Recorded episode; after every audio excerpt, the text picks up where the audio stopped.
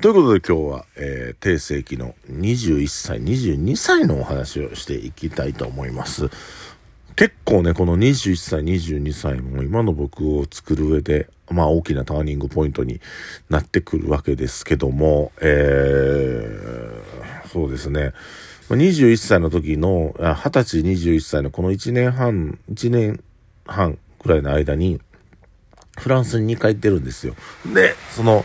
ファッションウィーク期間に行って、えー、いろいろコレクションを見て勉強していくんですけど、なんか表現者として生きていきたい、ファッションブランドを立ち上げたいという思いがムクムクと立ち上がっていくわけです。で、えー、っと、日本に帰ってきて、えー、日本に帰ってきて、やっぱその感化されてる状態で、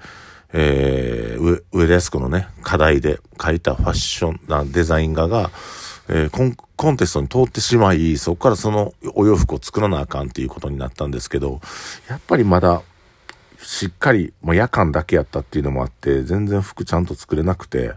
で、デザイン画の中ではコンテスト毎回通んねんけど、実物にした時に毎回コンテストに落とされるっていう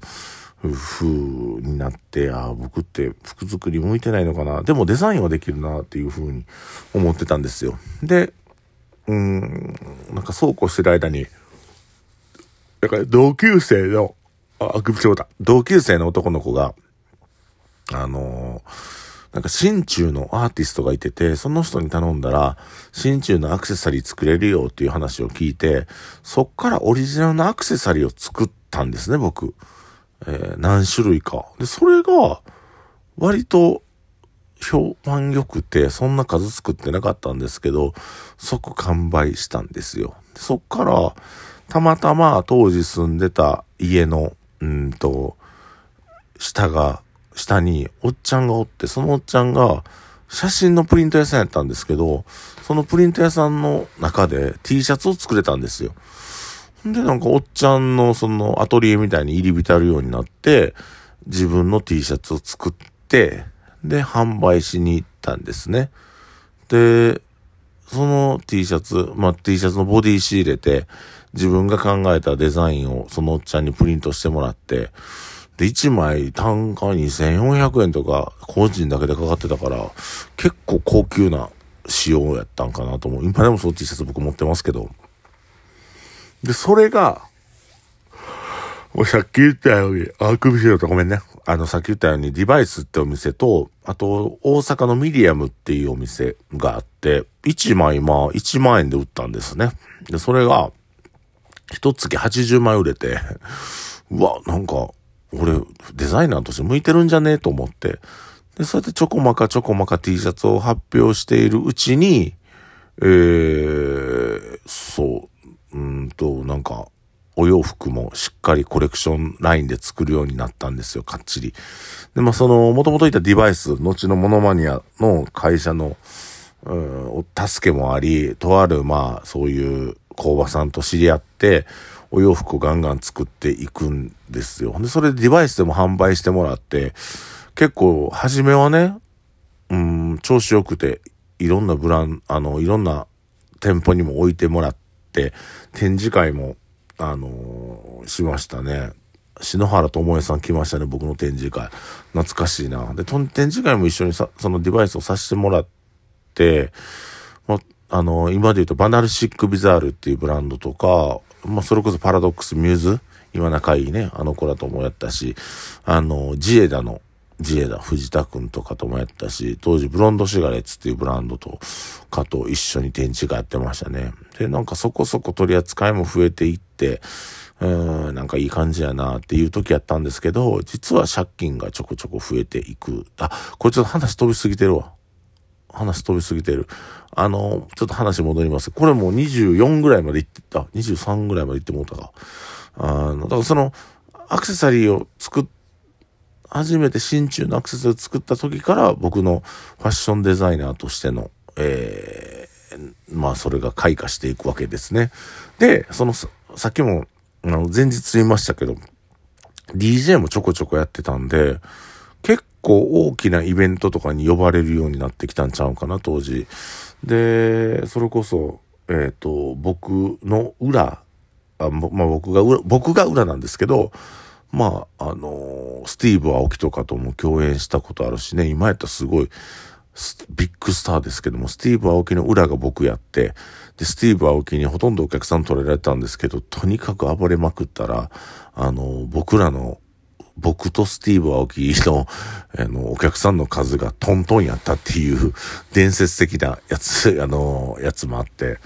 で、あとは、中田康隆さんっていうね、えー、今、パフュームのプロデューサーとか、えー、アドの新時代とかを作った中田康隆さんと縁があって、えー、っと、関西圏のイベントとか一緒にツアー回ったりとか、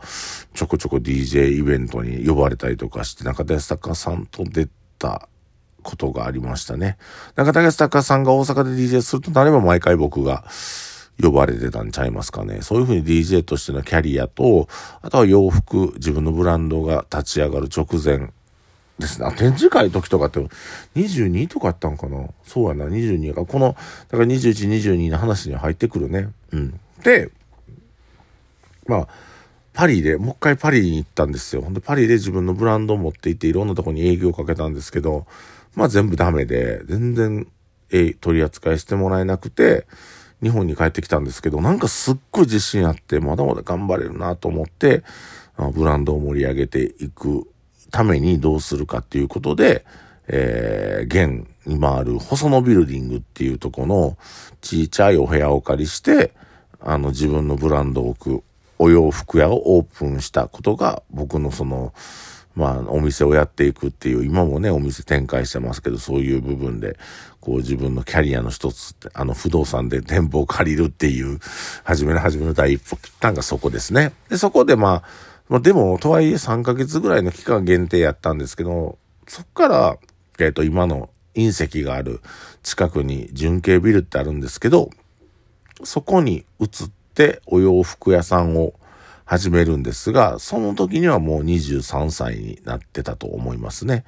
で、も22の時にちっちゃいお店をオープンして23の時に、